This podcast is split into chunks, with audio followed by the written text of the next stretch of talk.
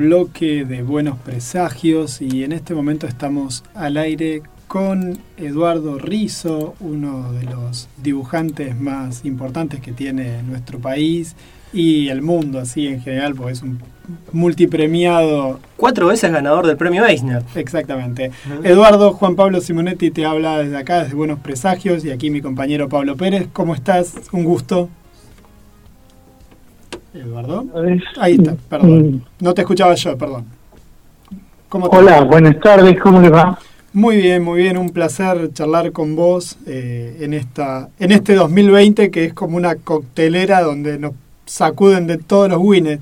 ¿Cómo le estás pasando vos? Eh, en, este momento vos estás en Rosario, ¿no? Pues estoy en Rosario, exactamente. Perfecto. ¿Y cómo la están llevando en esta época? Eh, mira, supongo como todo el mundo, tratando de pasarla. Aquí está todo bastante abierto, aunque con los casos creciendo, o sea, se da esa paradoja, ¿no? Y como que ya la sociedad está un poco cansada de todo y ya no la pueden mantener más encerrada y entonces bueno, ahora que viene creciendo la cantidad de casos, se están abriendo todos los espacios, eh, pero a su vez eh, creo que la gente tomó cierta conciencia, cierta conciencia, y bueno, el uso de la máscara, que la vacuna me parece que tenemos hoy en día, se lo ve en toda, en toda la, en la mayoría de las personas. Bueno, así que bueno, transitando esta etapa. Exacto. Y hemos estado charlando con varios artistas en esta época y todos nos dicen más o menos lo mismo. A mí no me afectó tanto porque viste que estamos encerrados dibujando o escribiendo. ¿Te pasó algo parecido? Digamos, no, no te pegó tanto el no estar afuera. Eh, mira, yo soy una persona muy sociable, trato de hacerlo y de hecho sí, me, en algún momento no digo que lo padecí como otras personas, pero sí uno de vez en cuando me pega, ¿no? En algún momento es como que me pega, porque es cierto, dejamos de ver amigos, familia, eh, yo mm, teníamos la costumbre de movernos todo el tiempo, de reunirnos todo el tiempo, entonces, bueno, esto de, alguna manera conmueve esa, esa eh, particularidad que uno tenía y bueno, pero no, qué sé yo, viste, lo vamos acostumbrando también un poco a todo.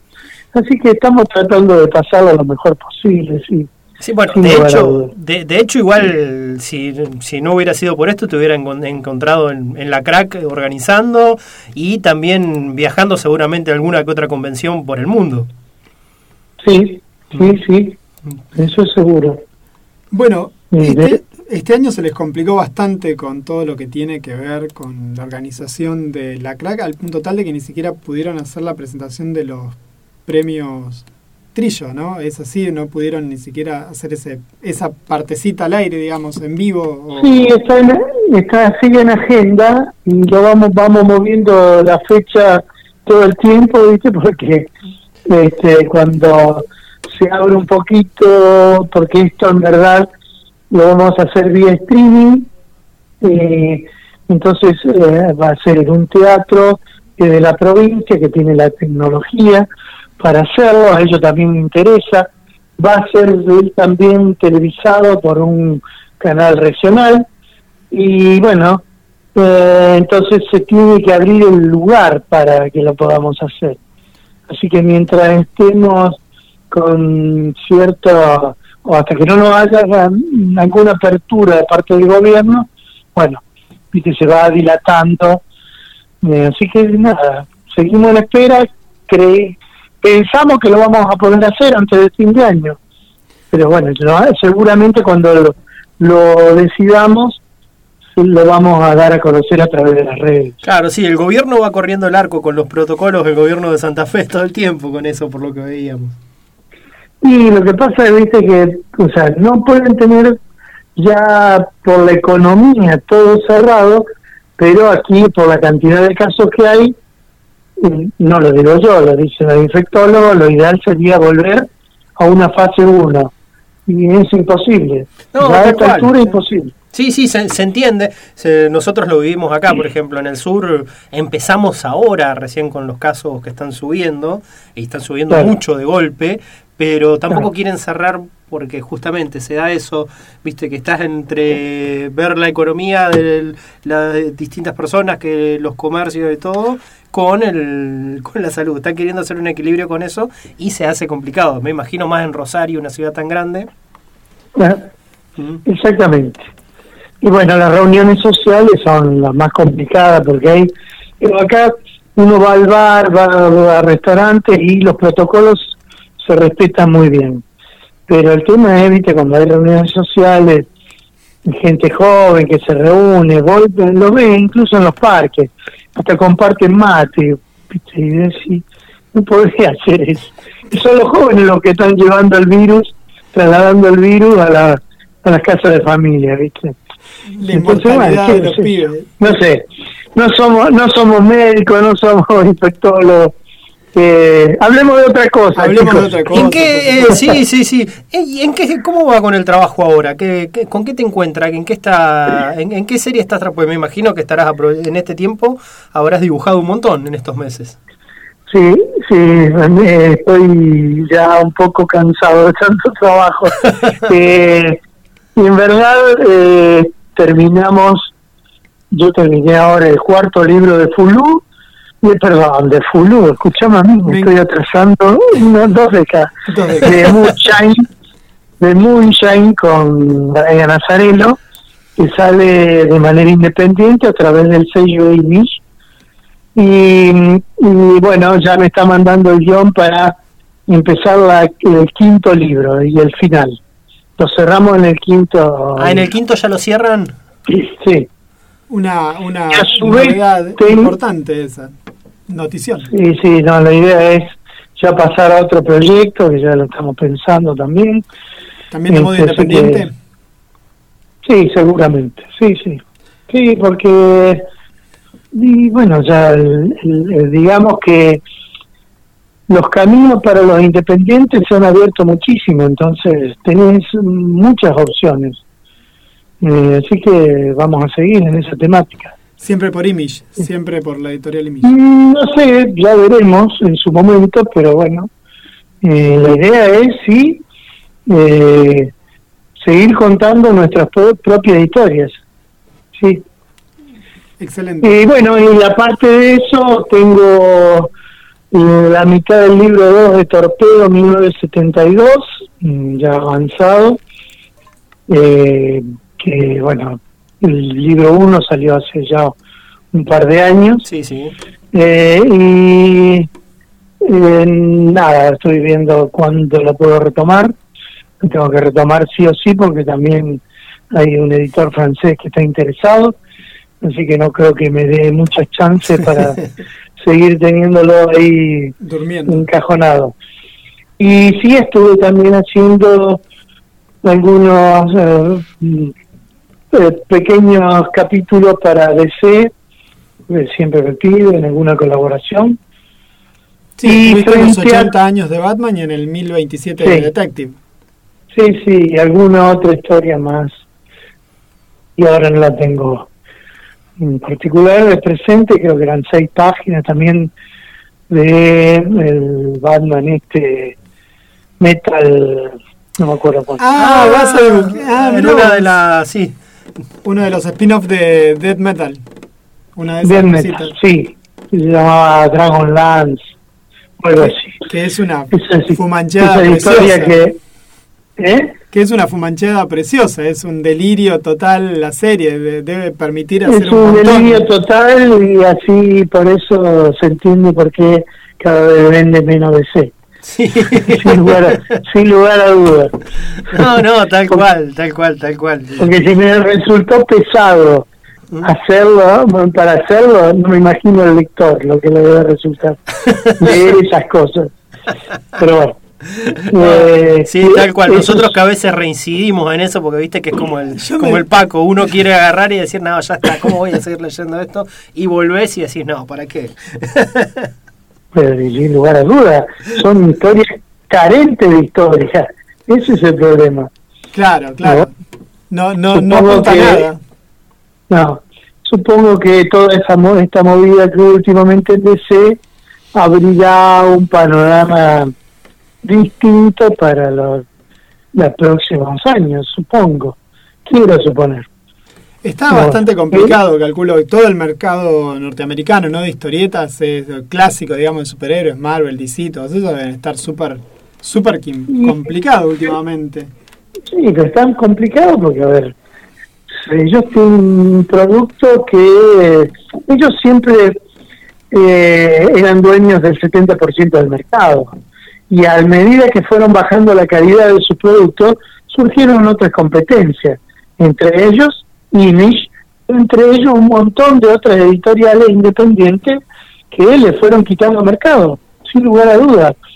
Pero bueno, no es culpa sino de ellos mismos, que creen que pueden descansar en tres o cuatro de sus productos y hacer lo que quieren sin pensar en, en, algo realmente serio.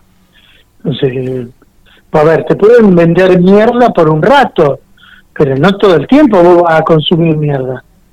No, no, claramente, no sé. Y, menos en estos tiempos donde casi todo se consigue online, lo conseguís, o sea, ni siquiera tenés que comprarlo para poder leerlo si te interesa y, y, nadie gasta dos mangos en comprar algo que sea que sea ilegible a largo plazo, digamos, que yo, metal, yo me, yo me divierto leyéndola y me cago de risa y me parece un delirio total, pero no me lo compraría ni disfrazado de mono porque es un porque no vale la pena tenerlo en la biblioteca, digo, fuera de broma.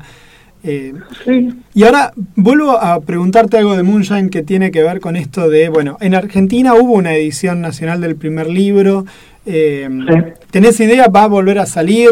usted, en teoría, en teoría tendría que haber salido para la edición de Crack Boom y la pandemia, bueno, Santo COVID hizo lo suyo, sí, hizo lo suyo también y bueno, está ahí como para eh, ir a taller, mm, para ir directamente se tuvo que parar, ¿viste? Entonces, bueno, pero sí, Ah, pero va a estar ya entonces el segundo libro para, para salir. lo tienen, está en manos de los editores todo.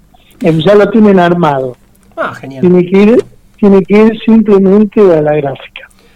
Y con la reedición de obras anteriores tuyas, ¿vos tenés injerencia en eso?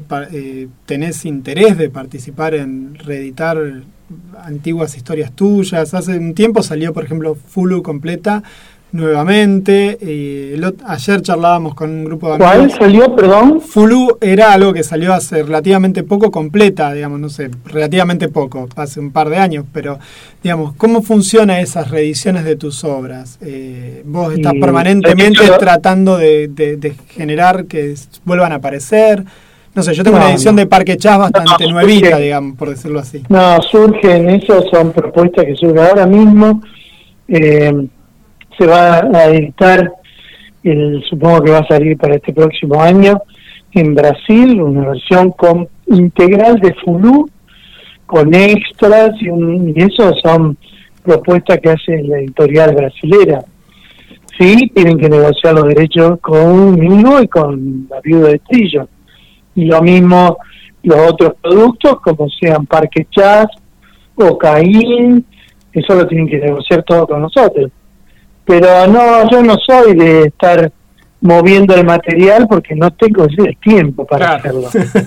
Está bien. Necesitaría otra una persona que lo haga, pero evidentemente, bueno, hay cierto interés para que esos productos se vuelvan a ver.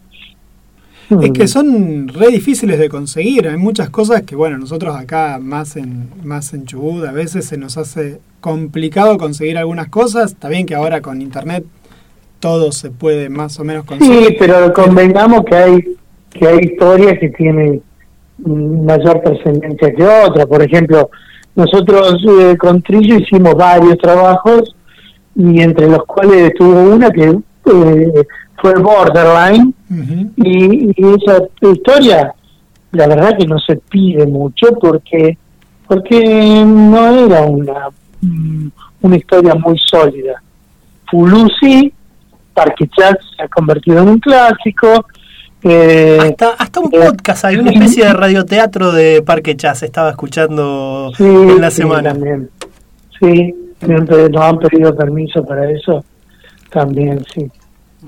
Y me decías entonces que, bueno, eh, hay obras como Parque Chas que son como más clásicas, que quieren, que digamos, que siempre están como, como más en batea y otras que no tanto. Pero bueno, siempre está la posibilidad, digamos, de la... Sí, obvio. Pero bueno, eh, lo cierto es eso, que bueno, hay historias, viste, que, que quedan, no sé, en la memoria de la gente, en la memoria colectiva, y bueno, y como que necesita ser revitalizada cada tanto tiempo. Y hay otras que no pasa sin pena ni gloria. Mm, porque es verdad también, es cierto que no solo la historia no, eh, no era muy fuerte, sino también el arte no ayudaba demasiado. Entonces, Como para no este, echarle el fardo a una sola parte, digamos. No, estas cosas siempre se hacen en equipo, así que porque voy a echar la culpa a uno solo. No, no, yo soy parte de eso. La historia no se puede negar. Claro. Y, en, estos, consulta, en estos casos lo he hecho, queda plasmado y así que no se puede borrar tampoco. Claro, y encima digitalizada, queda en la web, hoy es histórico, ah, sí, eterno. ¿Qué, qué, qué tenés ganas de hacer que no has podido hacer eh, hasta ahora? ¿Qué, qué, qué, qué te gustaría hacer y que no te ofrecen no, o no, te surge o, no te no, no, no, no hay algo que yo piense que me gustaría hacer en particular. Sí, sí trataría de salir un poco de la temática del crimen noir porque ya un poco me aburre, pero bueno. También ahora, por ejemplo, que estábamos pensando en el futuro con Nazareno, eh, no sé, porque ya me dijo, estoy pensando algo, qué sé yo, pero no sé qué, entonces quiero saber, a ver, que si puedo yo tener cierta injerencia, me decir, che, bueno, pero no, salgamos un poco de esto, no sé, ¿de qué va la historia? No podemos ponerla en otro tiempo, trasladarlo a otro tiempo, pero bueno, mm, primero quiero saber de qué va. Y algún, nada, estamos... ¿Y algún guionista, algún eh, algún otro guionista con el que te hayas quedado todavía con decir me gustaría trabajar con este en particular que no he podido todavía? No, no, tampoco. No, tan, eh, no, no, tampoco porque eh, en esto vos vas creciendo con el guionista, sí. de alguna manera, y ¿viste? te vas conociendo y te vas dando espacios, eh, esa libertad que necesitan cada uno y entonces lo vas eh, armando con el tiempo, no es de un día para otro. Mira, te voy a contar una cosa que me pasó ahora. Hace dos años atrás, eh, Marmila me, me mandó a decir que tenía un, que quería trabajar conmigo en una historia. Sí. En el diario yo hice Hit Girl, que le pertenece a él, pero con otro guionista que es Jeff Lemire. Sí. La verdad es que me sentí re cómodo con Jeff, no lo conocía, nunca trabajé, me dio total libertad, hicimos un producto ahí, bien, que está discreto, bueno, bueno, discreto, ponele. Pero estaba, fue divertido, me gustó hacerlo, qué sé yo. Eh, pero bueno, él insistía en que mm, quería hacer algo conmigo. Estoy hablando del Mar Mila. Sí, sí, sí. Este, entonces, bueno, hace un año y medio atrás me dice, ya tengo el producto, esto es lo que vamos a hacer, qué sé yo, por supuesto, vos ya sabés que yo, trabajo con Netflix, así que es una novela gráfica que esto va a salir después en Netflix, bla, bla, bla, bla, bla. Ok, bueno, firmamos el contrato hace ocho meses atrás. Me manda el guion. Apenas firmó el contrato, me manda el guion, yo le dije, mira, me tenés que aguantar porque yo tengo que Sí, no hay problema, ¿verdad? después surgió lo del COVID. Bueno, me atrasé un poquito, pero bueno, lo empecé. Y mandé las primeras páginas de lápiz para que vean. Al término de los primeros, digo, uh, me encanta, qué sé yo. Después se parece que se reunió con la gente en Netflix y él me puso eso como excusa. Y me dice, veo que vos te gusta tomarte una libertad que ya me pasó alguna vez, dice, pero yo necesito un artista que eh, interprete los guiones tal y yo como, como yo se lo, se lo marco. Cuando me dijo eso, dije que no sabía bien sí, qué me quería decir. Bueno, pero te gusta, no te gusta, a ver, es que fuiste vos el que me llamaste. Sí, pero no pasa por ahí, porque yo necesito que esto se refleje tal como tal. Entonces me empieza a marcar, es cierto, yo me tomo atribuciones. que Porque, ¿qué es lo que pasa con el guionista? El guionista quiere meter seis cuadros de superacción en una página. Y soy yo el que tengo que darle el nivel de importancia a cada panel. Yo los tengo que meter dentro de la página. Y hay veces que no se puede meter los seis cuadros al mismo tamaño. ¿Por qué? Porque una página puede tener toda la acción posible, pero termina siendo una página aburrida si vos no sabés narrarla bien y componerla mejor. Entonces, frente a eso yo me tomo la libertad como, porque yo siempre hago la misma comparación. Yo soy, a mí me llega el guion, pero después el guionista tiene que saber que quien cumple el rol del director, escenógrafo, escenógrafo camarógrafo, este, iluminador, soy yo. Soy yo el que tiene que llevar el arte, trasladarlo con las imágenes, todo lo que él quiere contar. Entonces, bueno, claro, me tomo determinadas atribuciones. ¿Por qué? Porque lo que él me, me propone no lo puedo trasladar exactamente, porque va a quedar mal. Perfecto. Cuando yo entendí qué era lo que él quería, cómo era, dije, Mark, vos sos el jefe, vos tomás la decisión. Eh, bueno, sí, no, yo te pido disculpas, perfecto, me saqué un elefante de encima. No iba a poder trabajar nunca, nunca podría, podría trabajar con un tipo así. nunca. Porque me, me acordaba en ese momento lo que otros colegas amigos me habían contado lo que era Alan Moore. Claro. Porque yo vi los guiones de Alan Moore. Entonces los tipos sufrían, padecían eso, porque tenían que reflejar todo lo que él quería. Entonces, ellos no necesitan un dibujante, necesitan un brazo mecánico que traslade todas sus ideas a, al papel. Entonces no pida un dibujante, un artista, que es lo que le dije, porque como somos amigos, amigos virtuales, no lo conozco personalmente, mira, pero hace mucho que no hablamos, qué sé yo, bueno, pero tengo la, la, posibilidad de decirle, bueno, necesitas un artista, Mark. Vos necesitas un brazo mecánico que traslade tu idea al papel. El día que logres eso va, va a estar feliz, chocho, pero no, no le pida a los artistas que seamos robots. Lamentablemente yo no soy eso. Sí, no, ni hablar. Mira, me hiciste acordar, porque ayer escuchaba el podcast de Comiqueando y los chicos decían, imagínate, eh, porque hablaban de si qué bueno que estaría que alguien redibujara Satman. Y decían, sí, pero lo que antes hacían Satman, lo que hicieron en esos primeros números, capaz que si lo agarra Williams III, haría tres números con uno solo, dice, decían los chicos, porque dice, hay mucho para reinterpretar y para hacer en eso.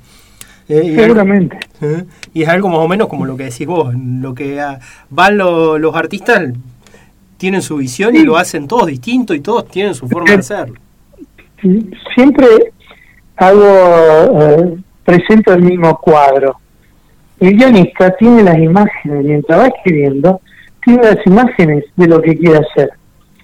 Entonces, los paneles lo tiene en su cabeza. Primero, ya cuando el guion le llega a otro que lo tiene que dibujar, la cabeza es diferente. Segundo, las imágenes en la cabeza del guionista tienen todo el mismo tamaño.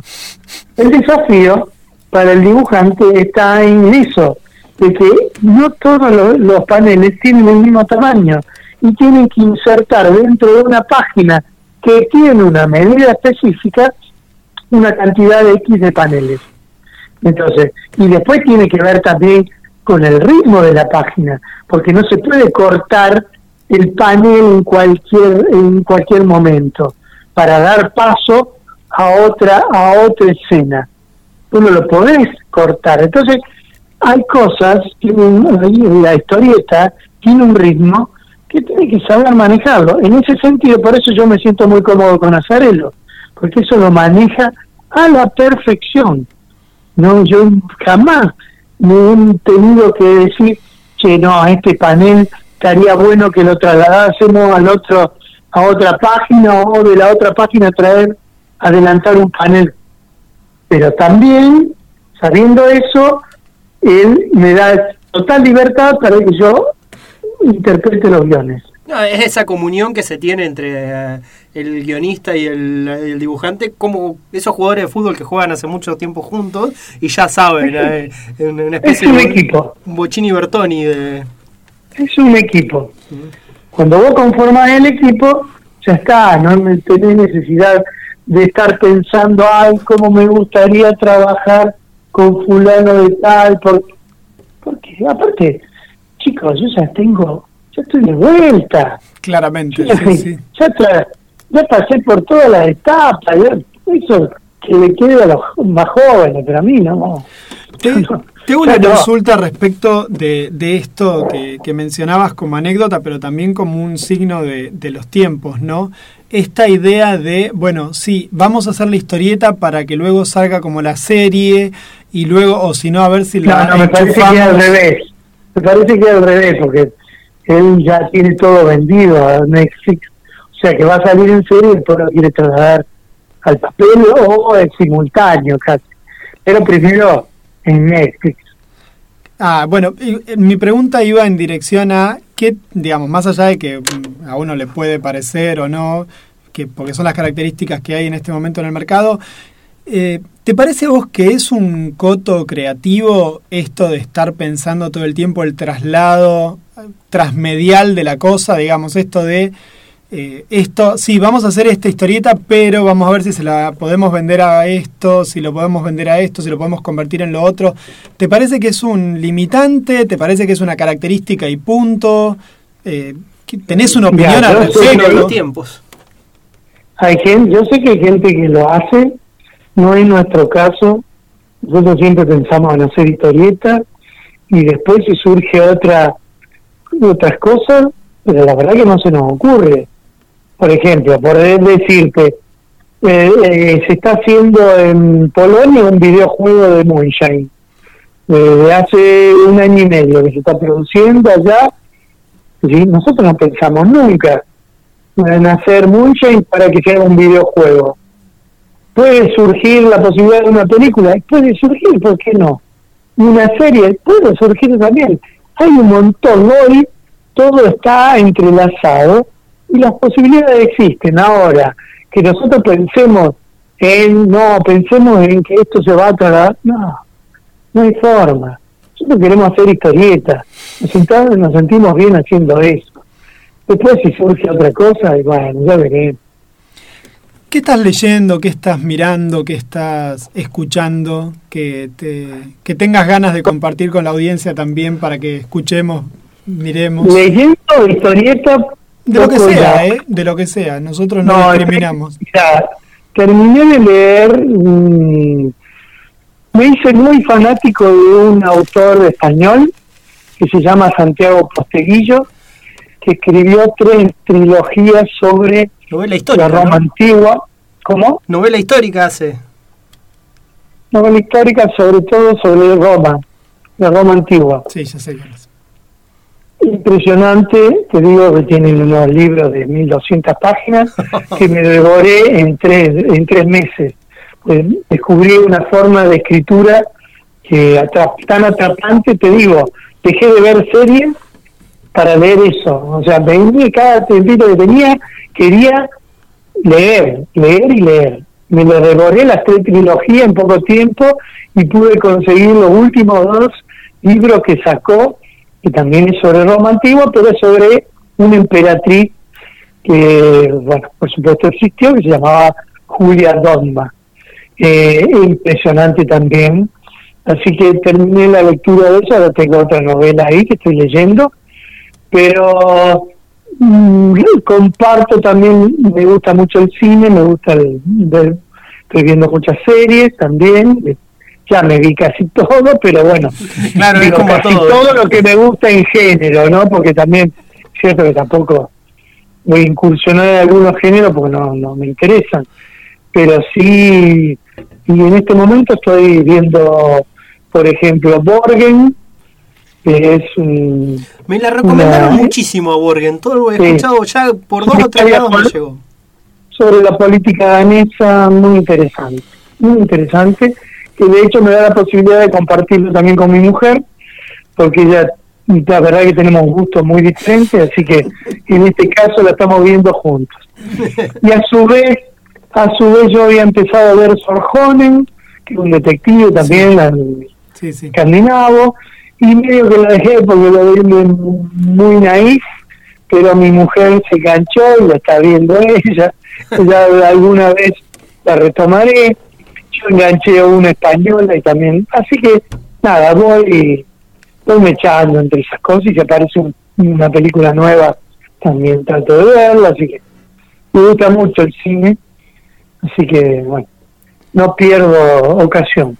Sí, aparte, bueno, en general pasa que charlamos mucho los dibujantes, eh, son, bueno, los dibujantes y los escritores, todos son muy fanas del cine de ver, porque aparte comparten y sacan recursos, me parece que es una buena forma también de a veces de, de, estudiar la narrativa también, de cómo después lo vas a plasmar o no, Eduardo. Es que, bueno, yo en particular a mí me voló la cabeza una película eh, de, Spielberg en su momento y dije, caramba, ¿cómo? Mirá, qué fácil que es. Y bueno, este, y a su vez el cine o las series se nutren de la historieta, sin lugar a dudas. ¿Cuál película de Spielberg? ET. ¿A ET? Sí, pero fueron los 10 los diez primeros minutos menos, 5 minutos de la película. Porque después repite esa, esa eh, opción de contar sin mostrar. Sí. sugerir más que mostrar.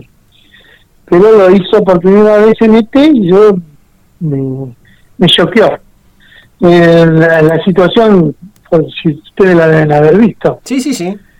En la búsqueda frenética de un montón de gente en el bosque Ah, están buscando a ET, y nunca ves a la gente que lo busca, sino por sectores.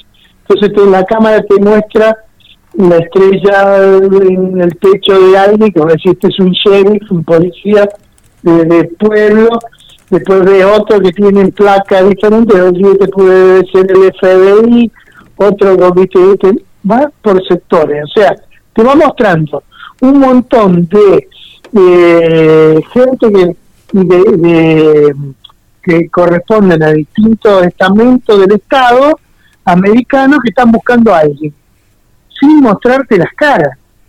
Entonces, fantástico, fantástico, me encantó. ¿Y nunca te dio por, por, por, hacer cine, por intentar eh, hacer algo de eso, para, para, incursionar así? De, a ver, yo, no, yo sé cuál es mi lugar si ya de por sí ahora mismo, si me piden hacer una tapa de libro, le digo que no, porque no soy ilustrador, no me siento ilustrador. Soy buen narrador de historias. Hasta ahí llego. Te puede gustar o no mi dibujo, pero más de eso no me pidas. Sí, hasta dónde me puedo acomodar. ¿Y storyboards te pidieron en algún momento? Bueno, viste que ¿Alguna Spielberg, vez, Spielberg hace sus propios storyboards. Me, me, no, ya, ¿Quién es Spielberg? Sí, Spielberg. Eh, Spielberg, viste que él hace sus propios storyboards, es conocido, su, dibuja muy bien y hace los de sus películas. Sí, sí, es comprensible. Sí, a mí alguna vez me tentaron y le dije que no, porque tampoco... Eh, primero, o sea, era más, más bien que era, en su momento era muy buena guita, pero en verdad no es lo que yo hago, así que nada, no me interesa. claro, no me sirve, no me interesa. A mí me, encanta esto que decís eh, y la, la postura firme, porque es muy común hoy pensar, sobre todo para las pibas y los pibes más jóvenes, esta idea de, mirá, no, tenés que hacer, están instalando fuertemente esta idea de que si vos no sos multitask, no haces tres cosas a la vez, no sos, no vas a poder ser un artista digno, ¿no? O sea, si no te podés preparar para todos los mercados habidos y por haber, no vas a poder, no vas a poder triunfar. Y está buenísimo que alguien de tu trayectoria plantee abiertamente, no, yo hago esto, es lo que quiero hacer, es lo que me gusta hacer. Eh, me parece que, que, le da una visión a los pibes y a las pibas que, que, tranquiliza. No digo que sobrevivas, pero por lo menos que a estar más concentrado. Vamos, vamos, vamos por parte, diría Jack. Eh, una cosa es si tenés que comer. Sí, sí, claro. Entonces, pero yo siempre, yo, si me metí en esto, cuando yo me introduje en esto y quise hacer de esto mi profesión, nunca pensé que iba a vivir de esto o que iba a vivir bien, simplemente quería ser feliz haciendo esto. Después, si me permitía comer, ya perfecto. Y si me permitía darme algunos gustos, mejor todavía. Entonces, a eso me aboqué, aprender a hacer historieta. ¿Por qué? Porque me gustaba hacer historieta. No me interesa otras cosas.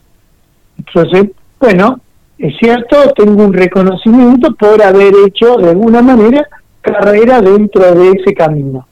Este, eh, entender al resto de la gente que quiere incursionar, porque es cierto que en algún momento uno termina, me está pasando ahora, que me aburro de verme a mí mismo, pero siempre haciendo historietas. Yo quisiera modificar en parte mi arte para mostrarle otra cosa al lector, pero siempre dentro de eso. No me interesa demostrarme como el gran ilustrador no me interesa presentarme como el artista integral que puede... No, sé que hay otros que lo pueden hacer, sin lugar a dudas, porque hay una naturaleza en algunas personas que les permite. Pero para aquellos que tuvimos que transpirar, ponerte el overol todos los días para que esto salga adelante con mucho esfuerzo, no se me ocurre, no se me ocurre buscar demasiada instancia. Y después por supuesto, nunca, nunca pensé en el dinero. A mí me interesa hacer historieta porque yo me siento bien. entonces me pasó de tener que comer cuando viví en Buenos Aires una semana y media arroz porque tuve porque no tenía otra cosa para comer, pero me, era feliz. No me pesaba comer arroz. Ahora sí a lo mejor me pesa a mi edad pero a los 20 años no me pasaba en absoluto. Entonces, ¿por qué me voy a andar incursionando en, otra, en otras cuestiones o tratando de parecer alguien que no soy? No me interesa. ¿Cómo te ves, eh, eh, en, cómo, cómo te ves sin dibujar historietas? ¿Te ves, ¿Te ves en un momento abandonando el lápiz, dejando la profesión? como rompiéndole las pelotas a la señora, digamos? No, no sé que me no, se me paralice un medio cuerpo, no tenga más brazo, no me veo. No me veo porque, mira, cuando hago, eh, tengo muchas opciones para seguir divirtiéndome con esto. Por, darte una, hay una, mm, una lista enorme de gente que está esperando que le haga eh, sketches o comisiones que cada tanto la abro. Y bueno, y, con eso ya me divierto, porque me da la opción de hacer ilustraciones, pero sin tener que pensar en vender un libro. Porque una cosa es una ilustración de tapa que tiene que vender el libro, y otra cosa es hacer una ilustración para un fanático. Ahí tenés toda la libertad del mundo sin la presión esa de, de tener que vender. Entonces, bueno, esas cosas también las disfruto de alguna manera. Y va apuntando al vicio. Exacto, sí, sí. Y, desde luego, bueno, mm, mm, muchas otras opciones. Ahora con el COVID, que yo pensé, que dije, bueno, la pandemia nos va a paralizar, tuve que rechazar tres o cuatro propuestas interesantísima que nunca me hubiera imaginado que hubieran llegado y de tipos que no estaban en el medio.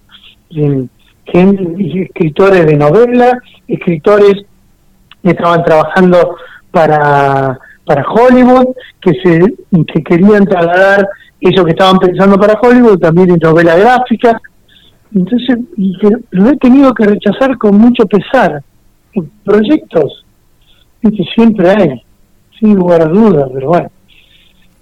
Eh, Hablando de proyectos, que ya quedó este año, bueno, no, no, se puede terminar de hacer la, crack, pero ¿ya estás pensando en algo para el año que viene, dependiendo de cómo se den las cosas? ¿Hay algo en marcha con la organización? ¿O todavía...? la, idea, la idea es el año que viene llevarla adelante. Que esperamos que la cosa esté, viste, de alguna manera, no sé, nos dé lugar a que sea parecido a lo que era eh, prepandemia. Con, supongo que vamos a tener que ir con barbijo, pero la idea es poder llevarla a cabo. Eh, así que sí, sin lugar a dudas, que vamos pensando cosas que ya teníamos evidentemente y que bueno, tuvimos que postergar esperemos todos que esté ya la, crack. Bueno, Eduardo, la verdad que un gustazo fue esta charla con vos, genial todo lo que contaste, eh, sin desperdicio. Y eh, que la pases bien, que tenga uno, muchísimas gracias por esto. Y bueno, eh, que tengas un buen fin de semana y que sigas trabajando un montón, que la verdad que nos haces un bien a todos viendo tus obras. El agradecido soy yo eh, por todo, por, por haberme invitado a participar de esta charla, por las palabras que tienen para conmigo.